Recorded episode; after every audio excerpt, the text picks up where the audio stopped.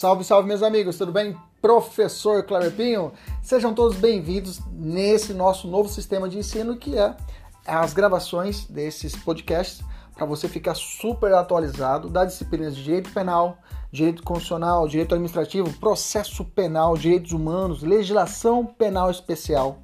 Tudo atualizado e focado para o seu concurso público e exame de ordem e, além disso, gratuita. São aulas completas.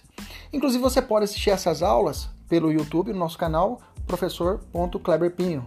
Kleberpinho com K.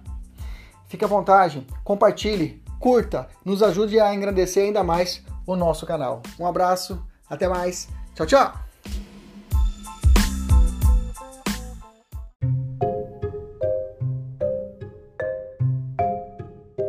Salve, salve, meus amigos, professor Kleber Pinho.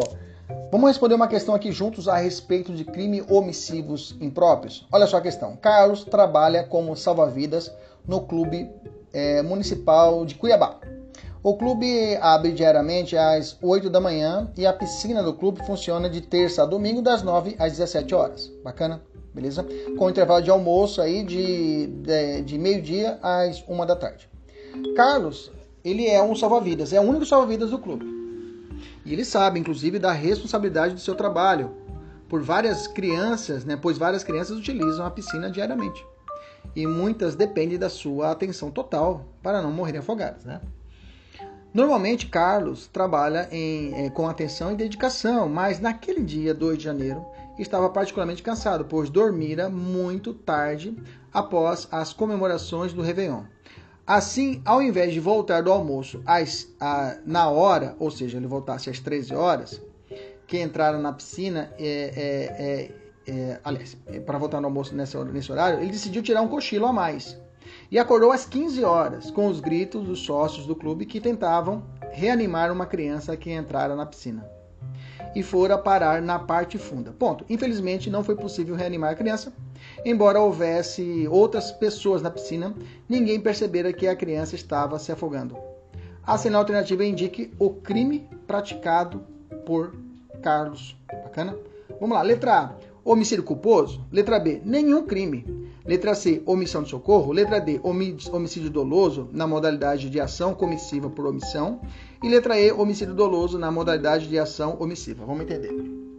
Os alunos que estão afiados, estão estudando pra caramba aí para concurso e OAB, na hora fala, professor, ele é um garantidor, artigo 13 do Código Penal, e ele responde pelo resultado morte e não responde por omissão de socorro, porque ele é garantidor. Então, a letra A dessa questão, homicídio culposo. Marquei e vou para a próxima. Aí depois o aluno vai observar o gabarito e ele percebe que a questão correta, a alternativa correta é a letra B. Nenhum crime. E ele fica puto. Fala, professor, pera lá. Aí você tá de sacanagem, professor. Você ensina um negócio e tá errado. Como é que fica? Preste atenção. E, realmente essa questão aqui é para pegar aluno inteligente mesmo, entendeu? Porque o aluno inteligente ele sabe da regra, mas existe um ponto essencial que tem que ficar atento. Preste atenção, vou te ensinar o pulo do gato agora. Toda vez que você vê na questão que o cara é garantidor, no caso aqui o Carlos, ela salva vidas. Outro exemplo que é muito comum em prova, médico, né? O cara é médico plantonista. Ele plantonista, é, ele fez a cirurgia de determinada pessoa, deixou a pessoa estável e ele é um médico, não é negligente, é um cara padrão. Como essa questão trouxe isso, entendeu? A questão trouxe isso.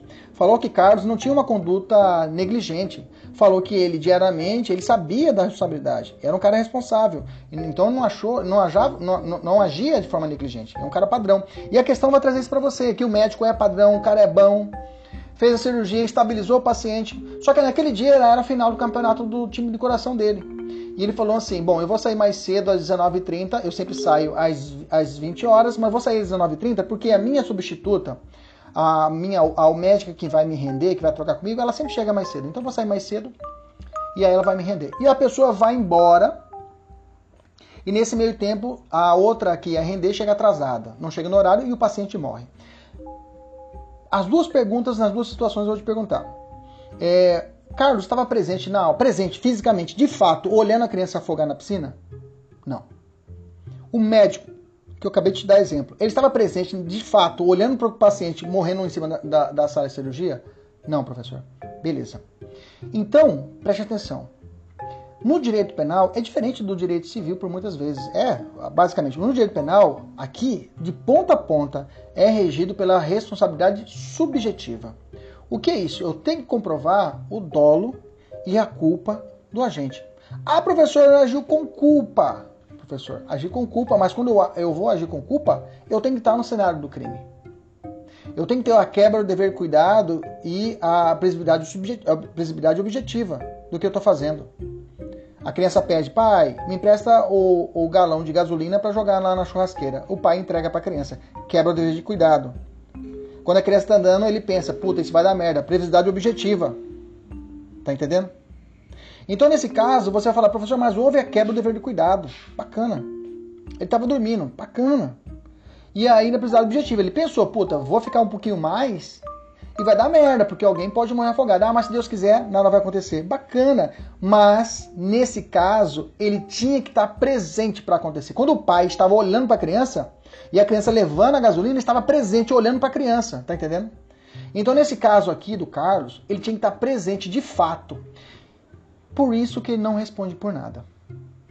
Então, fique atento. Toda vez que você viu a questão, ele pode responder civilmente, ele pode responder de forma administrativamente o médico se for concursado, digamos assim. Tá entendendo? Mas penalmente o fato é atípico. O fato é atípico. Entendeu? Porque vou te dar outro exemplo. Imaginamos a seguinte hipótese: o cara é policial e hoje ele não foi trabalhar porque está com Covid. Morre um, alguém que está na sua jurisdição, ó, jurisdição, na sua área de atuação, morre alguém. Ele vai ser responsabilizado criminalmente? Não. Então, para que haja realmente a punição daquela pessoa que é um garantidor, tem que estar de fato no cenário do crime. Tá? É, se eu fosse contrariar isso, estaria diante de uma verdadeira é, é, é aberração jurídica e pela teoria da hipotética dos antecedentes causais, o completo e a implementação do risco proibido demandado em nosso ordenamento, eu não poderia puni-lo de forma objetiva. Ok? Então, se você entendeu nada que eu te disse, quero que você grave o seguinte: se o cara é garantidor e a prova falou que ele é um cara, um cara top pra caramba, o cara cuida de tudo certinho, nunca faz nada errado. É padrão, mas naquele dia ele vacilou, mas ele não estava presente, não estava frente a frente, olho no olho, no cenário do crime, ele não responde por nada. Beleza? Vai por mim, vai por mim. Bacana? Tranquilo? Um abraço, até a próxima. Tchau, tchau.